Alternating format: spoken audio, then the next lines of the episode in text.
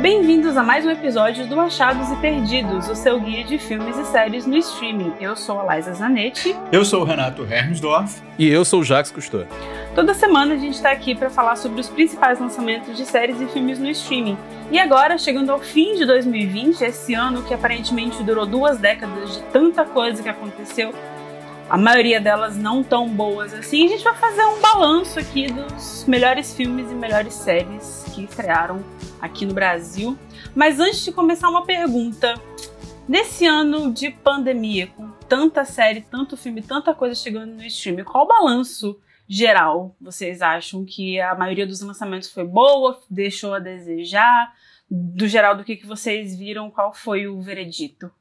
É, eu acho que foi um ano, principalmente para o cinema, né, para os exibidores, assim, um ano pior, obviamente. Eu sinto muita falta ainda da, da tela de cinema, da tela grande, e um ano que eu acho que a Netflix até se destacou muito por ser, por excelência, um serviço de streaming, o mais popular, talvez, uh, no mundo todo. Bom, certamente o mais popular nesse momento, né? Ainda vamos esperar números novos de Disney Plus. É, mas eu acho que um ano de muita qualidade, de fato porém com muita estreia adiada também nos cinemas, né? O, o então acho que de fato assim para o streaming e, e, o streaming é aqui o objeto que a gente trata nesse podcast, né? Eu acho que foi um ano realmente muito bom, apesar de de tudo de muito ruim que aconteceu esse ano, assim, infelizmente, né? Cara, eu já acho um pouco ao contrário, assim. É, eu, eu sei lá. Na verdade, eu tenho duas visões sobre esse mesmo assunto. Eu acho que para as séries foi um ano bom. A gente teve estreia de novas aí, franquias de séries, a gente teve muitas temporadas boas estreando, até um número assim é, fora do normal, e a gente pôde descobrir muitas temporadas de séries diferentes. Porém, no quesito filme, eu acho que foi um assim meio sofrido, sabe? Porque óbvio que tem essa questão do cinema, mas a gente vai muito pro streaming, só que eu acho que por essa necessidade que 2020 trouxe com a pandemia e o isolamento social da gente consumir produtos audiovisuais, a gente viu também uma enxurrada de coisa muito ruim. Então, meio que, que as coisas boas ali, que, que normalmente acabam tendo mais destaque em um ano normal, elas meio que, que foram perdendo um pouco do seu impacto. Pelo menos foi o, o que eu é, pessoalmente senti, assim. São, foram lançadas muitas coisas, a gente teve é, contato com produtos, isso é uma coisa legal, apesar de tudo, a gente teve contato com produtos do mundo inteiro, alguns bons, alguns ruins, alguns impressionantes, mas no geral, cara, pra parte dos filmes especificamente, eu acho que é um, um ano ali médio, mas um, bem médio mesmo, sabe? É, eu acho que é uma questão de plataforma, assim, porque, de fato, para os cinemas, muito do que se esperava, do que estava previsto para estrear esse ano, foi jogado para o ano que vem, assim, a gente teve muitas estreias adiadas. Mas para o streaming, eu acho que foi bom nesse sentido, de que teve, teve um holofote maior, é, por conta do fechamento dos cinemas. E aí eu acho que se sobressai tanto que é bom quanto que é ruim, assim, mas é, é porque de fato o streaming tava nos holofotes, ficou nos holofotes o ano inteiro, né? É, até a questão ali do top 10 da Netflix que começou esse ano veio como uma surpresa, né? No meio da pandemia, essa ideia de top 10 é algo que, assim, já fazia sentido para a plataforma há muito tempo. É... A, a, gente passa a acompanhar de forma diferente e ver que, de fato, lançou-se muita coisa. Eu quero entender, eu tô realmente meio é, ansioso para ver como vai ser o ano que vem, cara, porque tudo que lançou esse ano já tinha sido produzido. Óbvio que as coisas já voltaram é, a ter ali algum nível de normalidade de produção, mas o ano que vem a gente não vai ter essa enxurrada é, de coisa saindo no streaming a cada dia uma série, um filme ou o que for novo. E, e ano que vem voltando à discussão que a gente teve na semana passada, ano que vem as, pode ser assim um momento em que o cinema pode bater de volta, trazendo coisas muito incríveis, né? É, eu acho que por um lado, a gente vai ter um 2021 lotadíssimo de lançamentos é, no cinema, nem que seja a segunda metade de 2021, porque a gente vai acumular os lançamentos de 2020 e os lançamentos que já vinham sendo planejados para 2021 também, então a gente vai ter, sei lá, dois anos em seis meses, quando as coisas começarem a entrar nos eixos nos Estados Unidos, que eu diria que seria segundo semestre de 2021. É, mas, por um outro lado, me assusta, me assustou também o quanto a quantidade de coisa que a Netflix conseguiu colocar no ar esse ano de série, porque, gente, quantas séries eles tinham já gravadas, já produzidas? Porque em janeiro já vai ser série do Clube das Winx. Tipo assim, gente, como que eles fizeram isso, sabe? 2020 não aconteceu nada. Como que eles já têm tanta coisa para sair em 2021? Enfim, é um pouco assustador, mas o ritmo não para, né? Acho que uma coisa que a gente aprende é que as coisas não param, é, a gente sempre acha que vai ter alguma coisa catastrófica que vai mudar tudo e as coisas continuam sendo caóticas nesse meio de entretenimento. E, e, e, eu, e é uma terceira coisa que eu andei refletindo aqui no início do ano falou-se muito sobre a democratização do acesso aos filmes, com o lançamento no streaming, multiplataforma, etc. E eu não acho que essa democratização veio, porque por mais que as coisas estejam acessíveis, a vida útil é muito curta. Você tem a vida útil de um filme como Destacamento Blood, que foi curtíssima. Você tem a vida útil de um filme que eu vou falar aqui mais pra frente, que é um filme maravilhoso e que ninguém fala sobre ele porque ele morreu com estreia no digital, sabe? Então, é, é assim, eu acho que é bom, mas não é. Então, de uma certa forma, quer dizer, de uma certa forma não. É, o que eu vi esse ano acontecendo prova que, de fato, é, a necessidade do cinema como sala, das exibições no cinema, não é só um luxo, não é só um purismo de quem, ai, ah, o cinema, o som, etc. Porque eu morro de saudades também, mas é uma coisa também de, de você ter um espaço que faz diferença para a divulgação dos filmes, para a vida útil das obras, enfim. É, mas as coisas vão mudar muito em 2021 e a gente vai estar tá aí para ver e para comentar, né? Bom, mas, sem mais delongas, a gente não está aqui para reclamar, a gente está aqui para falar de filme e série. E nós vamos falar das melhores, das três melhores séries que a gente viu esse ano e dos dois melhores filmes que a gente viu esse ano, porque teve um empate aqui na, nos nossos escolhidos. Então vamos, vamos começar com vamos começar com filme, diferente que eu sempre começo com série, talvez porque eu seja um pouco é, influenciada aí nessa, nessa questão. Mas vamos começar com o filme e deixo a palavra com vocês. É, antes, o, o desafio que a gente se propôs aqui, para não ficar uma discussão muito extensa, era que cada um escolhesse um filme e uma série do ano para como o melhor do ano, para a gente não ficar falando aqui de 300 obras e não virar um podcast, um episódio de quatro horas, né? Porque material para isso tem. Mas enfim, quando a gente estava começando a discutir aqui, é, eu descobri que a minha escolha de filme era a mesma do Jax, né, Jax? Exatamente. Vamos, vamos falar junto então? A gente conta 3, 2, 1 e fala junto. Tá bom. Então tá bom. 3, 2, 1. Na vastidão da noite. é, Bastidão da Noite ou Vest of Night, né? Porque, assim, eu acho que tanto faz se você tá falando em português ou em inglês. Mas, assim, parece aquela escolha que ninguém tá dando nada, mas vira o ganhador no final, sabe? Pelo menos para mim foi mais ou menos o que aconteceu. Quando eu tava pensando em todos os filmes, eu fiz uma lista é, para gravar pro YouTube de 10 melhores filmes e 10 piores, 10 melhores, etc. Assim, o, o Vest of Night foi aquele, foi aquele que, que eu lembrei depois de já ter a, a, lista pronta, eu falei, caralho, tem que botar isso. Porque não dá, não dá para esquecer. Eu não podia deixar de falar desse filmaço é, que saiu na Amazon Prime e é ali muito inspirado. No, no episódio que a gente falou sobre podcasts, eu puxei essa ideia que é muito inspirado no Welcome to the Night Vale, que é um dos podcasts mais famosos do mundo e, e, algumas vezes o mais escutado na Terra, no planeta, em alguns anos. Mas eu vou deixar você dar a sinopse aí, Renato, já que a gente escolheu junto, eu não vou roubar todo o seu tempo de fala, não. Imagina, tamo junto, tamo junto na escolha, inclusive. É... No caso do Vastidão da Noite, assim, eu vou fazer a Glenn Close agora e dizer que é muito difícil comparar, né, assim. É muito difícil entender por que, que a Gwyneth Paltrow ganhou daquela atriz que fez Central do Brasil. Então é muito difícil comparar, é, fazer essa lista, embora eu goste muito de fazer listas, de fazer premiações. Fiz inclusive um vídeo para o meu IGTV, no, no, meu IGTV, com uma premiação do ano, aí fazendo o jabá. Então, assim, de fato, eu não sei se o Vast of Night, se o Vastidão da Noite é o melhor filme do ano.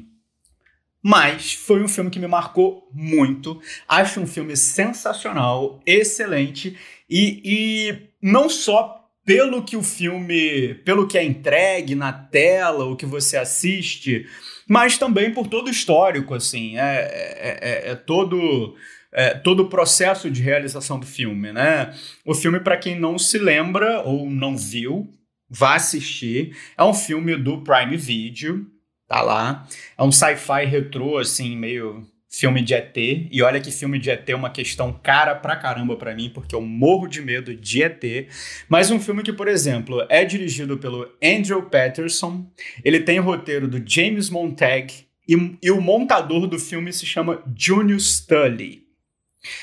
Você pode nunca ter ouvido falar nessas três pessoas, e na verdade, essas três pessoas são uma mesma pessoa, que é o Andrew Patterson, que é o diretor, esses são codinomes dele, são pseudônimos de, dele, e um cara que fez um trabalho assim, tipo, que custou duas mariolas, sabe? Na verdade, custou 700 mil dólares o filme, é baixíssimo para os padrões de Hollywood, foram 17 dias de filmagem, e conta a história ali de é, uma, uma recepção de um sinal extraterrestre, assim, se passa numa cidade pequena, nos anos 50, nos Estados Unidos, enquanto a cidade toda está mobilizada para acompanhar um jogo de basquete ali do time local, de repente o, o apresentador de rádio da, de um programa da rádio local, ele começa a ouvir ali umas interferências, uns ruídos, captar uns sons estranhos, e aí ele vai correr atrás disso, vai investigar essa história e descobre que são sinais de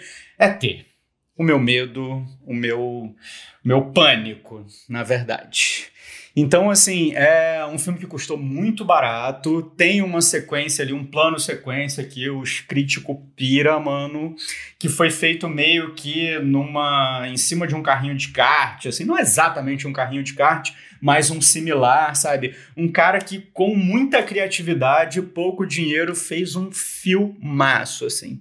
Impressionante. Tem várias referências o filme, assim, referências para além da imaginação, contatos imediatos de terceiro grau, Guerra dos Mundos, assim. E, e realmente é, é, é, ele é salpicado de Easter eggs também, assim. A estação de rádio, por exemplo, se chama WOTW, que é War of the Worlds, é uma referência clara ali. E aí o filme já tinha sido rejeitado por 18 festivais de cinema, sabe? Até que de repente chegou num festival muito pequenininho que foi assistido pelo Steven Soderbergh, um grande diretor, né?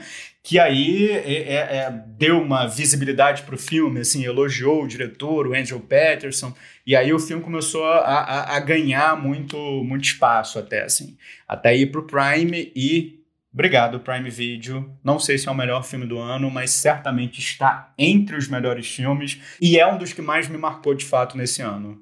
É uma das coisas que eu acho muito legais assim da Vastidão da Noite é que como você falou, ela é uma história de alienígenas, mas você não sabe se ele é de fato uma história de alienígena, sabe? Até o, o momento final, que termina numa catarse dentro da própria narrativa ali, não só de, de do que você está vendo dos personagens, mas o que os próprios personagens estão esperando de toda aquela história, de todo aquele cenário, de tudo que eles estão vivendo.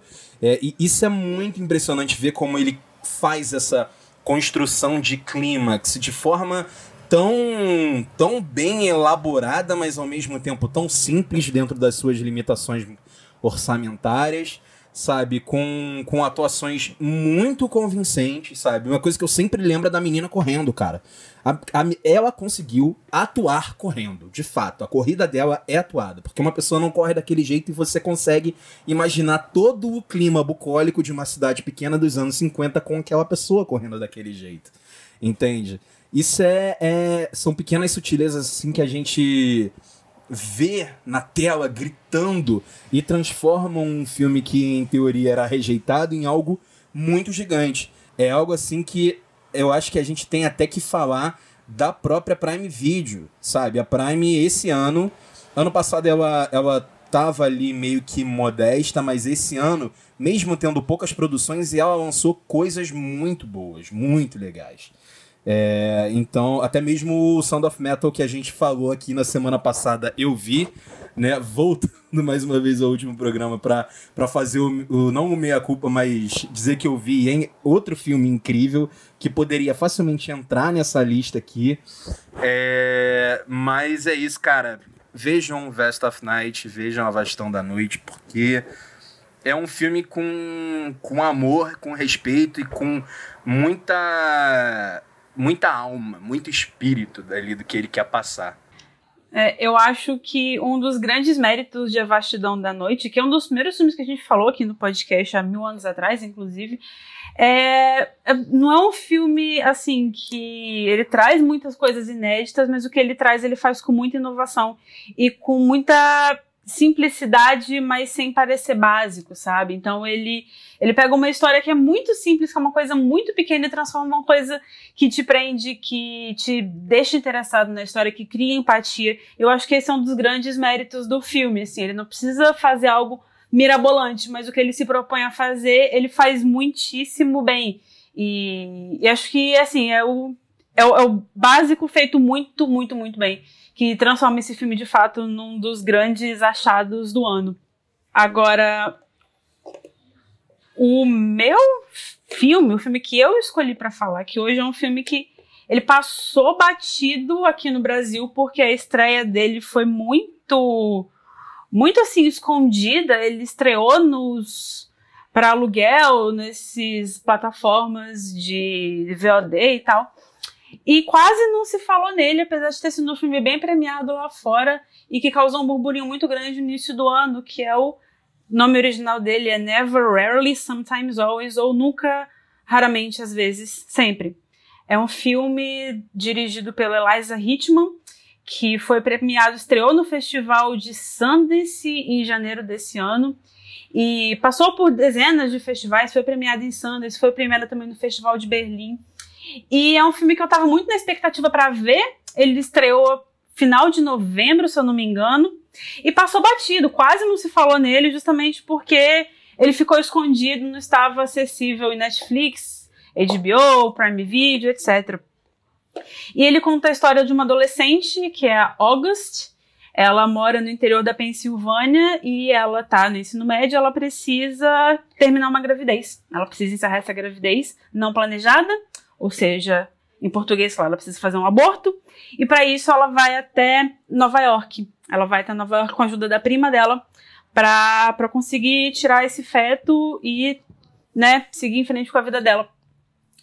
E é um filme muito bonito porque ele não é sobre moralismos, ele não é sobre é, o pode ou não pode, ele não é sobre obrigações morais, ele é muito sobre ela, sobre o isolamento que ela sente é, da família, dos amigos, na sociedade, deslocada do tempo, deslocada do espaço, e sobre como que essa jornada dela é solitária do início ao fim, mesmo quando ela está na companhia de outras pessoas, mesmo quando ela quando ela sai da Pensilvânia e chega em Nova York, ela continua sentindo essa essa solidão muito grande e é um filme muito humano, assim, ele tem uma mensagem muito bonita, ele constrói tudo com muita delicadeza, eu acho que nesse sentido de, de ser algo muito delicado e muito simples, digamos assim, ele até chega um pouco perto do, do A Vastidão da Noite, não que, se, que os filmes tenham alguma coisa a ver um com o outro, mas teve até um outro filme que estreou, não estreou no Brasil esse ano,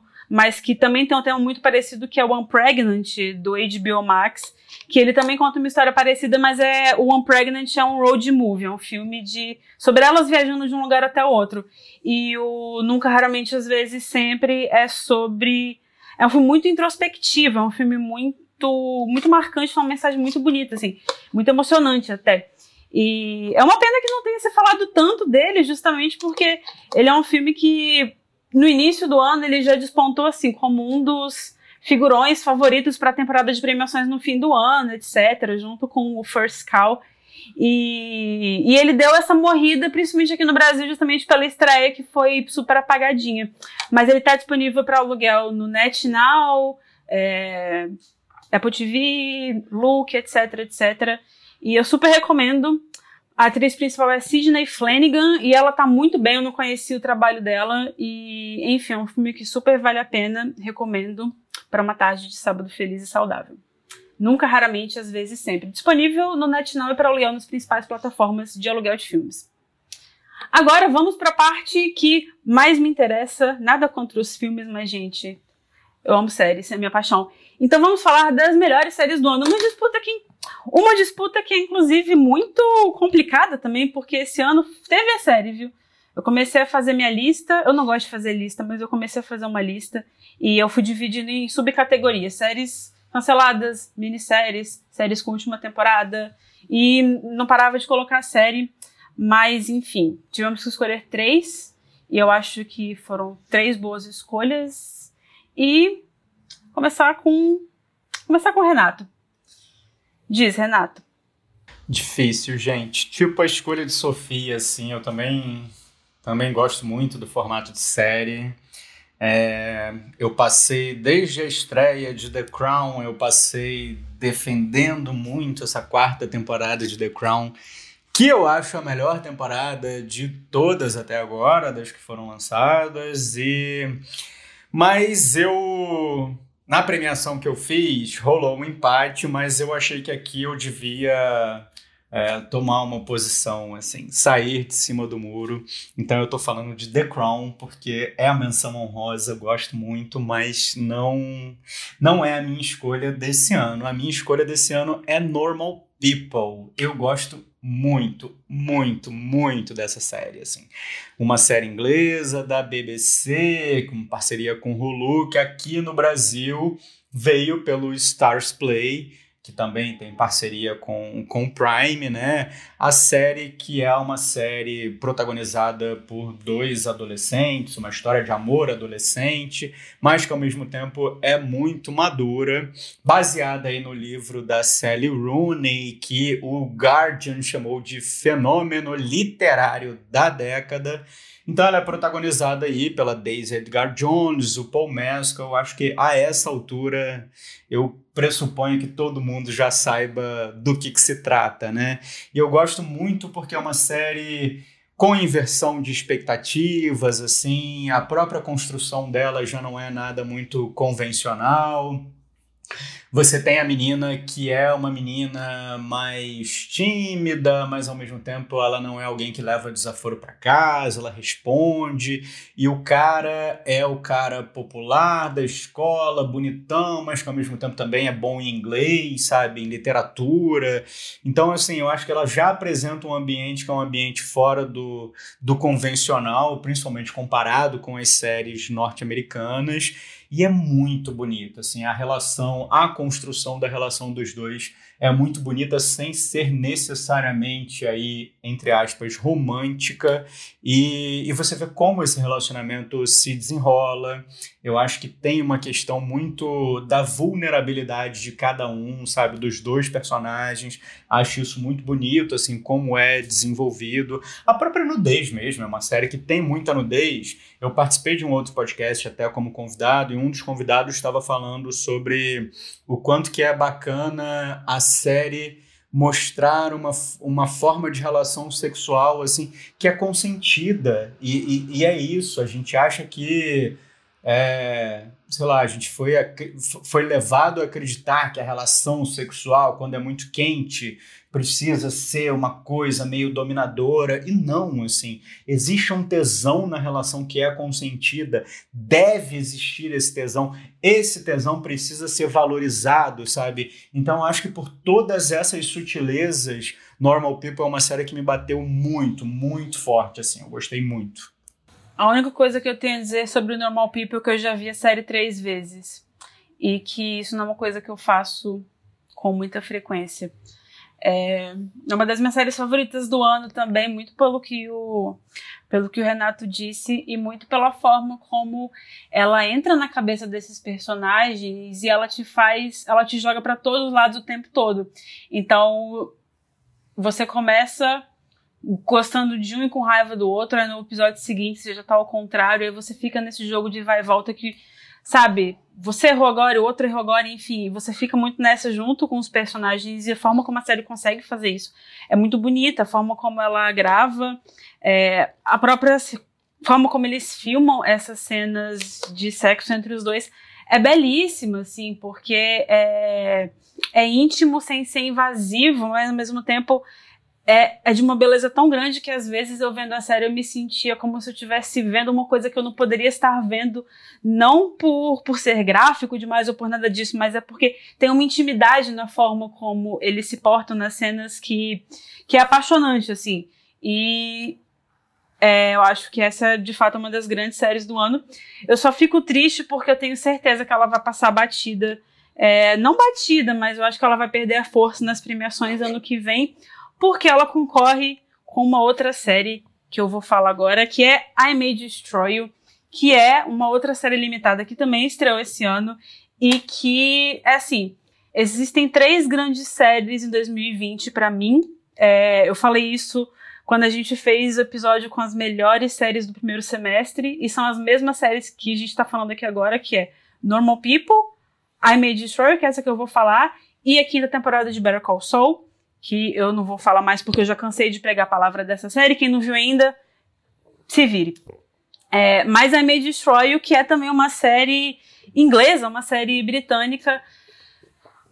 E é, é assim, Micaela Cole é a protagonista, a criadora da série. Acho que também é uma série que falou-se muito dela ao longo do ano, justamente é, assim como Normal People. Então, acho que nem precisa ficar entrando muito nos pormenores do que a série é.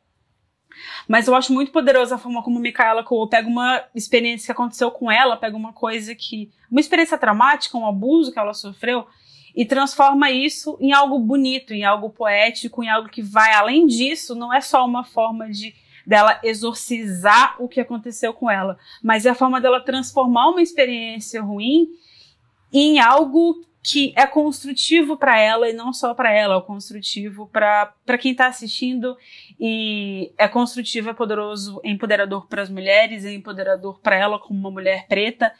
E tem episódios assim, tem um episódio específico que é o episódio que ela fica muito pirada em Instagram e rede social e ela sai na rua com aquele celular na cara, assim, e ela não consegue pensar em outra coisa.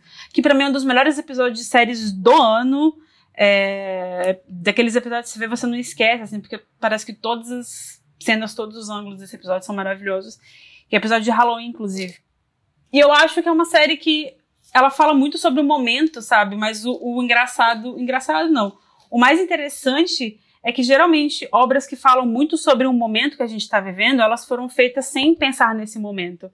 Então, é, a gente está falando de um momento em, de, de um ano, no geral, em que as nossas escolhas dizem muito não só sobre a gente, mas elas refletem no outro. O que a gente escolhe pra gente nesse momento de isolamento, nesse momento de pandemia, reflete no outro. Vai, vai também é, fazer sentido ou vai ter uma consequência na vida das outras pessoas.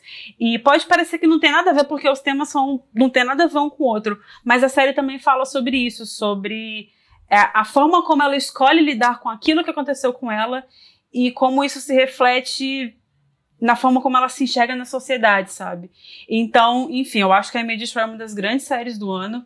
É, talvez uma das grandes séries da década, porque eu tô sendo um pouco hiperbólica, mas eu acho que ela diz muita coisa com muito pouco e é maravilhosa, gente. Quem não viu ainda, por favor, veja. São oito episódios, são oito, né?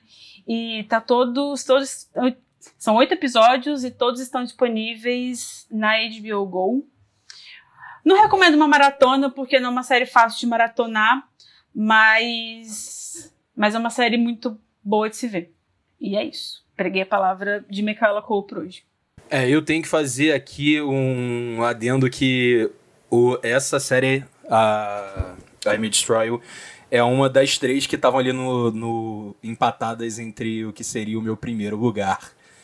Então eu já vou puxar aqui, obviamente, falando que a Image Royal é incrível, né? Vejam. É, para mim, na minha lista, ela ficou empatada com Lovecraft Country e pela hiperdiversão que proporciona The Boys. Mas a minha escolha mesmo vai ser Lovecraft Country. Eu acho que é uma série incrível aí. A showrunner dela é a Misha Green, outra mulher preta, como showrunner e idealizadora desse projeto. Mas é produzida também pelo Jordan Peele, né? O, que, o diretor já é, assim já já chegou ali, mesmo com tão poucos trabalhos mostrados, já chegou ao nível de aclamado com seu Us e, e Corra. É, e com todas as produções que, que tem trazido, inclusive até a nova versão do Twilight Zone é ele que traz. Ela também é produzida pelo J.J. Abrams, todo mundo conhece J.J. Abrams, e é essa história ali inspirada no livro Lovecraft Country, que trata sobre um período dos Estados Unidos é, muito racista e coloca ali como alegoria os monstros, né, trazidos pela branquitude, mas até pela própria sociedade norte-americana de forma geral. Eu acho que é uma série, assim, tecnicamente impecável. Com certeza vai vir aí para premiação, por exemplo. Eu acredito que ela vai vir como um dos episódios mais é, aclamados o da Coreia, por exemplo, que é lindo, é um negócio maravilhoso de se ver, sabe? Tem um episódio também que eles voltam no tempo que eu não vou falar mais nada porque qualquer coisa seria spoiler. O fato de, de eu falar de uma viagem no tempo já é um spoiler, mas é incrível também. Cara, eu, todos os episódios para mim ali do Lovecraft Country tem uns que são melhores que outros. É, eu acho, por exemplo, o piloto incrível. Esses dois que eu já citei incríveis, mas todos eles trazem uma ideia, assim, uma, uma impressão de grandiosidade de, de produção, sabe? De, de, de tudo, de beleza, de roteiro, de atuações incríveis, de tudo que está envolvido nessa produção ali de uma série. Ela tá na HBO Go, mas também eu com certeza sei quem ouve aí o podcast sabe onde ela tá, porque a gente falou muito de Lovecraft Country. Pois é, as três séries que a gente falou são séries que a gente já vinha falando e faz sentido, né? Porque quando a gente fala, a gente pega uma lista de melhores do ano, a gente tá falando de coisas que a gente já demonstrou antes que a gente estava gostando. E é só uma, uma forma de reforçar esse, essa questão, esse favoritismo que. E, e justificar, né, porque que elas são importantes. Só uma observação que eu gosto muito que Lovecraft tem uns episódios que são esquisitíssimos, assim, é porque são meio que episódios independentes e eles são exagerados num, num, certo sentido, mas esse exagero tem, tem tudo a ver com, com, com, a narrativa da série. Então eu acho que isso é um grande mérito também, assim, por isso eu acho que eu, eu colocaria o Lovecraft nessa lista também. É, e, assim, tem uma coisa do Lovecraft, voltando aqui, já, já roubando um pouco do tempo, é, que eu acho incrível é que normalmente produtos que ou produtos criativos, o que for, que se levam muito a sério, tem a tendência a falhar. Tem a tendência a, a ficar brega, a ficar piegas, ou então a, a, ficar meio sem noção ali, meio fora de timing. E isso é uma coisa que o Lovecraft tem de se levar a sério, mas de, de, da forma mais positiva possível, sabe? Ele consegue funcionar ali com histórias muito diferentes, episódios que são alguns bem desconectados. Ele muda seu próprio gênero diversas vezes durante a temporada. Ele se leva muito a sério, mas ele leva se leva a sério com uma mensagem e sem deixar de entregar aquilo que tem que entregar. Então, isso aí só acontece porque existem pessoas muito, não só dedicadas por trás, mas também talentosas. É a gente que pensa mesmo, sabe? A gente que, que matutou muito para criar uma história que fizesse sentido, mesmo ela sendo um, um esqueleto de ossos de vários corpos, sabe? Isso é, é com certeza uma das coisas mais incríveis de Lovecraft Country. Falou bonito. Bom, e como não poderia ser diferente, nós temos aqui nessa parte final do programa nossa dica do pessoal do NDF, nossas dicas de filmes e séries. Que quem ainda não conhece, faça o favor assim mesmo de conhecer o grupo deles no Facebook e a página no Instagram para receber milhares de dicas para todos os gostos. Olá, eu me chamo Rafaela Barros e faço parte da moderação do grupo NDFs, nossa dica de filmes e séries. A dica de hoje é uma dica natalina é uma animação chamada O Presente de Natal de Angela, que está disponível na plataforma Netflix. Essa animação é bem curta, tem aproximadamente 47 minutos. Conta a aventura de uma garotinha de nome Angela que quer reunir a família no Natal. Ela vai fazer de tudo para que isso aconteça. Nessa animação, o que mais me encantou e acredito também que vai encantar vocês, é a verdadeira mensagem de espírito natalino. A Ângela, por mais que ainda seja uma garotinha, uma criança, ela vai demonstrar o verdadeiro significado de amor e compaixão e vai nos proporcionar um final surpreendente. Essa animação tem amor, principalmente amor ao próximo, compaixão, união, amigos, família e muita diversão. É uma excelente animação de Natal para assistir, seja adulto ou criança, e também com a família. Então, essa é a minha dica. Espero que vocês gostem e desde já eu desejo a todos um Feliz Natal.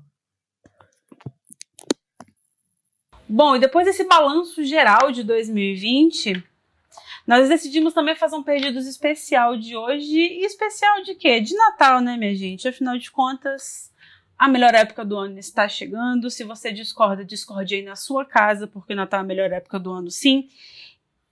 E nós vamos dar umas dicas aqui agora de melhores filmes ou séries para se ver no Natal, no conforto de sua casa, cada um na sua, por favor, sem aglomeração, porque a pandemia não acabou e a vacina ainda está longe. Então, especiais de Natal. Quem quer começar? Eu posso começar trazendo uma coisa lá de trás, um filme é, que me surpreendeu de ver no catálogo, olha só, de quem? Da Disney Plus, né? Eu acho que é o primeiro perdido que eu faço indicando algo da Disney Plus. E é, o, o filme que eu vou, que eu trago hoje é um maravilhoso, sensacional, inigualável, inesquecível O Estranho Mundo de Jack.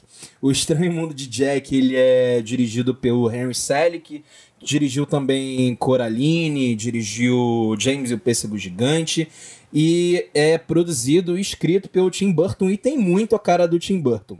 Ali ele conta a história do Jack Skellington, que é o rei das abóboras, que se cansa de fazer o Dia das Bruxas e resolve invadir o mundo do Natal e virar o Papai Noel. E aí a gente vai vendo as desventuras desse, desse trapalhão, ao mesmo tempo assustador e apaixonante protagonista. É um filme feito em stop motion, um stop motion de extrema qualidade e assim, é uma daquelas produções que, que vem com um gostinho de infância, pelo menos para mim. É um filme de 93, né? Tipo, Cara, 27 anos que esse filme foi lançado. É, é, é, incrível como ele continua sendo, assim, um filme que parece que foi feito hoje, porque ele tem muito espírito, ele é lindo de se ver, ele tem uma história apaixonante e com certeza vai agradar crianças e adultos aí. Eu acho até em algum momento mais os adultos por causa dessa questão da nostalgia. Mas fica aí minha recomendação: O Estranho Mundo de Jack na Disney Plus. A minha dica de especial de Natal é uma dica meio atravessada, assim. Talvez, eu acho que é é o episódio para não se assistir no Natal mas que ele tem a ver com o Natal, sim. A gente aqui fala das estreias do, do universo do streaming e a gente acabou não falando sobre o episódio de Euphoria. Euforia na HBO. Mas enfim, há cerca de duas semanas aí, se eu não me engano, foi no dia 4 de dezembro, no intervalo entre a primeira e a segunda temporada de Euphoria, a HBO lançou um episódio especial que está disponível, claro, na HBO Go. E aí, que, que, que, é basicamente um episódio que se, é, é, uma conversa só que se passa ao longo de uma noite entre a, a Rue e o tutor dela, né, o mentor dela. Eles estão ali conversando sobre a, a situação dela com as drogas. É, não é um episódio uplifting, não é algo alegre, mas enfim, né? Estamos falando de 2020, que foi um ano muito atípico. E ao mesmo tempo, assim, é importante a gente considerar que ali ela está falando sobre a relação dela com drogas, sobre a, a própria vida. E é muito importante a gente se conhecer para poder resolver os nossos problemas, né? Então é um episódio dirigido pelo Barry Levinson, que é o criador da série é, basicamente é só essa conversa dela com o tutor. O que, que isso tem a ver com o Natal? Tem a ver porque ele se passa nessa época e a gente fica até conhecendo um pouco mais ali do tutor dela nessa história. Então, assim, é um diálogo extremamente bem escrito, impressionante, assim, é Euphoria depois de um longo hiato, assim, a gente sentindo muita falta da série, voltou aí meio que tortamente é, para estimular a gente, né? Assim, para mexer com as nossas emoções. Então, essa é a minha dica de Natal. Talvez não seja o Natal não seja o melhor momento para ver esse episódio, mas enfim, foi lançado em dezembro, no dia 4 tem a ver com o Natal, então por isso é, essa é a minha escolha.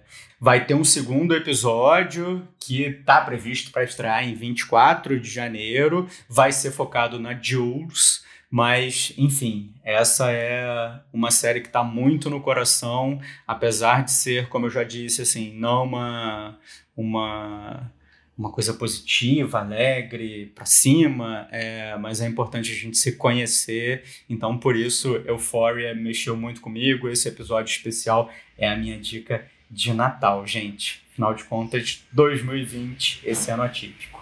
É uma dica extremamente saudável para o Natal, só que não. Mas tem uma curiosidade sobre esse episódio, é que o título dele, que é Trouble Don't Last Always, é, foi uma frase que eles ouviram de uma mulher que estava participando como figurante no primeiro episódio que eles gravaram.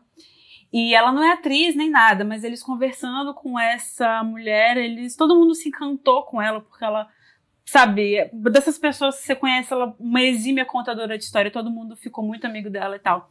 E para gravar esse episódio, eles trouxeram ela de volta, ela faz uma participação nesse episódio e fala essa frase que é de fato uma coisa que ela ouviu na vida dela, então assim, é, tem essa mistura de, de real com ficção, que é uma coisa que vai voltar, inclusive, no segundo episódio, que é co-escrito pela Hunter Schafer, que faz a Jules, também a partir de coisas que ela conversou com Sam Levinson. Então, assim, é, é uma série muito boa, de fato. Não é uma escolha muito saudável para o Natal, mas talvez seja, né? Esse ano tá todo ao contrário mesmo.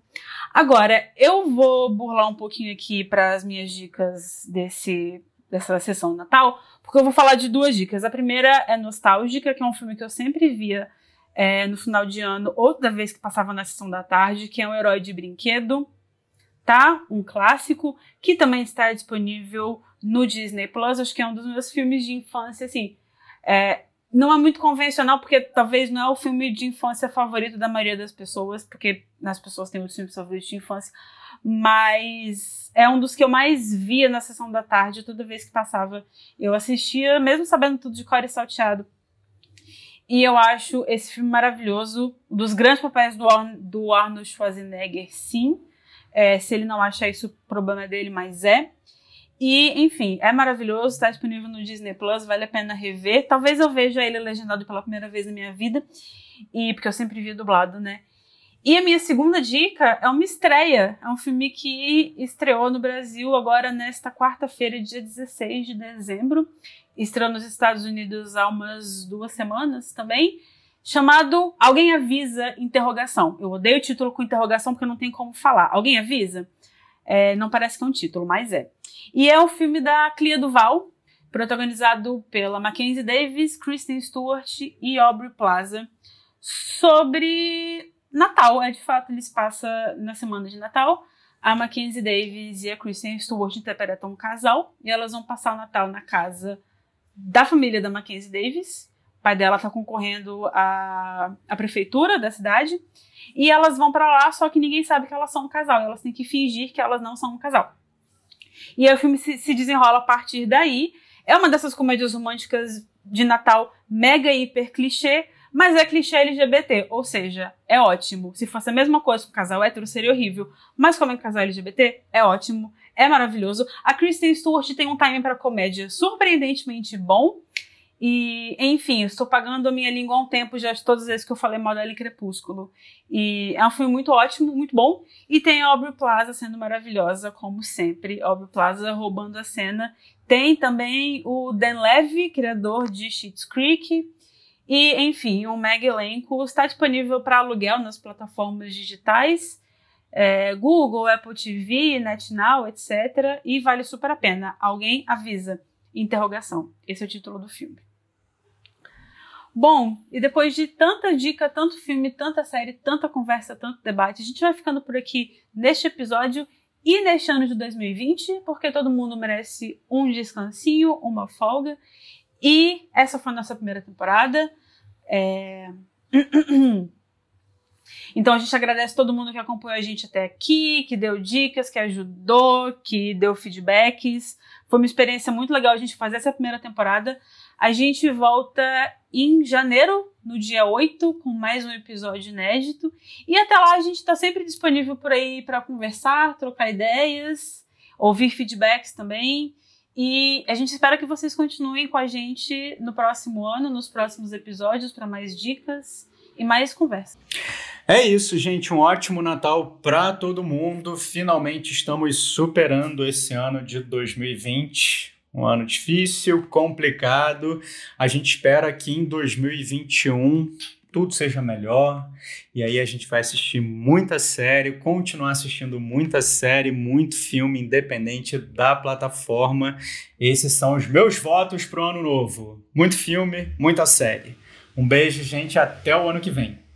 É isso aí, gente. Primeiro, vou desejar para vocês aí um ótimo fim de ano, que o Natal seja de muito amor, muita alegria, dinheiro, saúde, peru de Natal, rabanada, uva passa no arroz, e tio velho, obviamente, fazendo piada ruim sobre pavês, não é mesmo? Mas enfim, é outra coisa que eu tenho que fazer é agradecer pela presença de todo mundo aqui que a, apoiou a gente nessa primeira temporada. Foram 29 episódios incríveis com a participação de vocês, do pessoal do Nossas Dicas de Filmes e Séries. Obrigado pela parceria incrível que vocês mantiveram com a gente e que a gente tem muito orgulho de ter é, como parceiros. É, o pessoal da Fast Forward também, que ajuda a gente ali com a edição. É, e ao nosso público, né? Voltando mais uma vez, isso não aconteceria se não fosse vocês. Eu acho que 2020 foi um ano de muitos, muitos baixos e alguns altos. Mas um dos principais altos foi o Achados e Perdidos. E é essa troca que a gente tem semanalmente. Então é isso. Para terminar, com muito prazer, Bem, foi maravilhoso conversar sobre o mundo dos streamings com vocês nessa temporada e até 2021, galera. Beijos.